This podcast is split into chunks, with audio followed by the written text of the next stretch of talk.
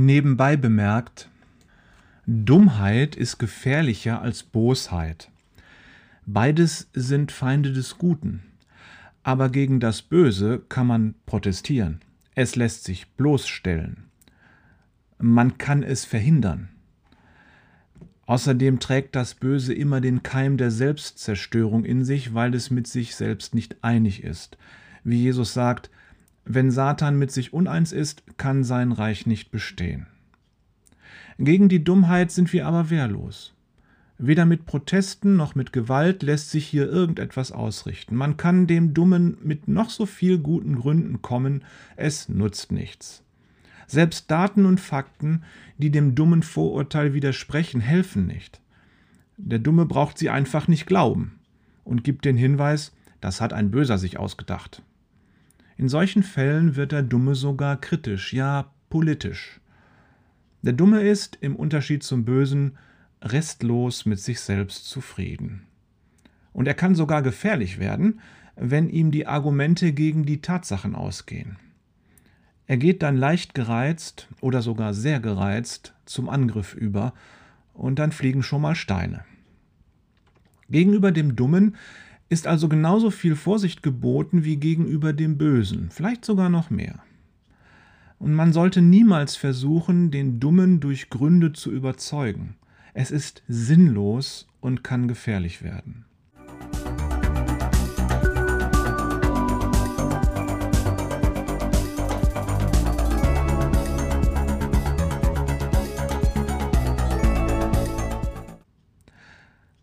Um nun zu wissen, wie wir der Dummheit beikommen können, müssen wir versuchen, ihr Wesen zu verstehen. So viel ist sicher. Dummheit ist nicht einfach ein intellektueller Mangel. Sie ist vielmehr ein menschlicher Fehler. Es gibt intellektuell außerordentlich bewegliche und gebildete Menschen, die sehr dumm sind. Und es gibt intellektuell sehr schwerfällige, die alles andere als dumm sind, ja manchmal sogar weise. Zum einen richtet sich die Dummheit immer gegen das, worin sich die Menschen mit gesundem Menschenverstand einig sind. Zum anderen gefährdet der Dumme mit seinem Verhalten die Gemeinschaft.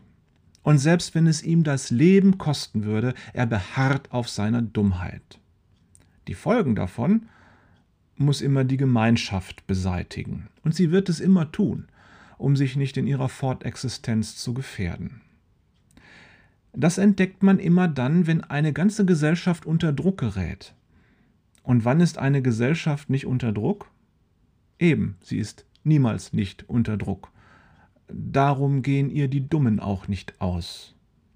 Man wird dabei den Eindruck nicht los, dass die Dummheit nicht ein angeborener Defekt ist, sondern Menschen werden unter bestimmten Bedingungen dumm gemacht oder lassen sich dumm machen.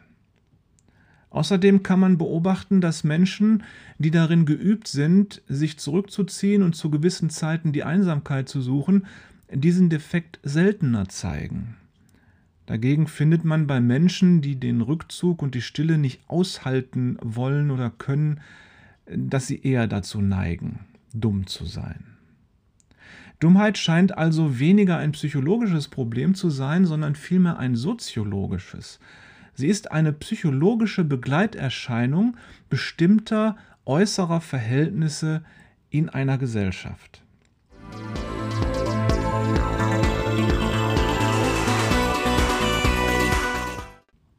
Wenn man nun genau hinschaut, zeigt sich, dass jeder Versuch in einer Gesellschaft Macht zu entfalten bei einem Teil der Menschen Dummheit auslöst. Dabei ist es egal, ob es politische oder religiöse Macht ist in einem politischen Apparat oder einer Kirche oder Gemeinde, sondern je mehr ein Mensch nach Macht strebt, desto mehr zeigen sich Dumme. Die Macht des einen braucht die Dummheit der anderen. Verstörend ist die Beobachtung, dass dabei nicht die intellektuellen Anlagen eines Menschen plötzlich verkümmern oder ausfallen. Im Gegenteil, die ganze Intelligenz wird vom Dummen eingesetzt, Argumente, Strukturen und Gründe zu finden, warum seine Dummheiten geglaubt werden müssen. So entstehen sehr gut durchdachte und logische Verschwörungstheorien. Was nutzt mir also meine ganze Klugheit und mein hoher IQ, wenn ich dumm bin? Unter dem überwältigenden Eindruck von Machtentfaltung eines Menschen, dem man begegnet, eben in Kirche oder Gemeinde oder Politik, oder unter dem Druck der Angst, wenn eine Situation in der Gesellschaft unüberschaubar wird, wie jetzt in der Pandemie oder den Naturkatastrophen oder bei einem wirtschaftlichen Desaster, dann verliert ein Mensch seine innere Selbstständigkeit. Bewusst oder unbewusst verzichtet der Dumme darauf, ein eigenes Verhalten dazu zu finden, was gerade los ist. Er denkt und tut vielmehr das, was andere ihm einflüstern. Dabei ist der Dumme zwar oft bockig, das bedeutet aber gar nicht, dass er selbstständig wäre. Im Gegenteil. Wenn man mit ihm redet, bekommt man das Gefühl, dass man es nicht mit ihm selbst zu tun hat, sondern mit populistischer Propaganda und Schlagworten. Es scheint, als sei er unter der Macht dieser Parolen geraten wie unter die Macht eines Dämons. Oder wir sagen heute, er lebt in einer Blase, in einer Bubble, die andere aber für ihn aufgeblasen haben. Das Drama ist, er ist Opfer eines Missbrauchs, er wird misshandelt.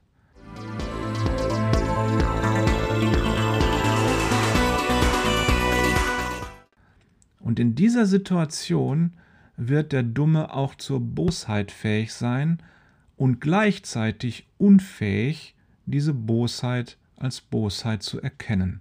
Dieses System ist darum geradezu teuflisch. Das bedeutet aber auch, man kann den Dummen nicht belehren, sondern er muss befreit werden.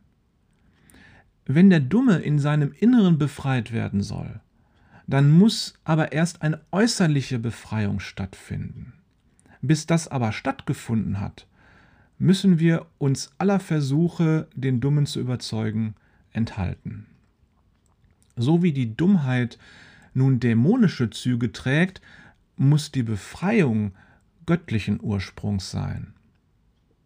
In Psalmen und Sprüchen der Bibel, die sind sich einig, der Anfang der Weisheit und der Erkenntnis ist die Furcht Gottes. Gott zu fürchten meint nun nicht, dass man einfach immer Angst vor ihm haben muss. Vielmehr bedeutet es, dass ein Mensch in seinem Herzen weiß, dass er selbst nicht der Herrscher über seine Welt ist und dass alle seine Erklärungsversuche der Welt am Ende scheitern müssen. Denn Gott ist es, der die Zügel der Geschichte in der Hand hält und die Welt erklärt. Auch die Zügel der persönlichen Geschichte und Geschicke des einzelnen Menschen hält er in der Hand. So meint Furcht Gottes, dass ein Mensch sich demütig dem Willen und dem Handeln Gottes unterordnet. Das aber macht ihn frei, denn er weiß in seinem Herzen, dass er die Welt nicht regieren kann und darum auch gar nicht muss. Er kann vielmehr völlig auf Gott vertrauen. Und wer so befreit ist, der verliert alle Dummheit. Was tun wir aber, wenn wir einem Dummen begegnen? Wir sind selbst demütig vor Gott und segnen den Dummen und befehlen ihn der Befreiung durch Gott an. Wie denn Jesus selbst und in seinem Gefolge Paulus und Petrus uns aufrufen, segnet und flucht nicht. In diesem Sinne.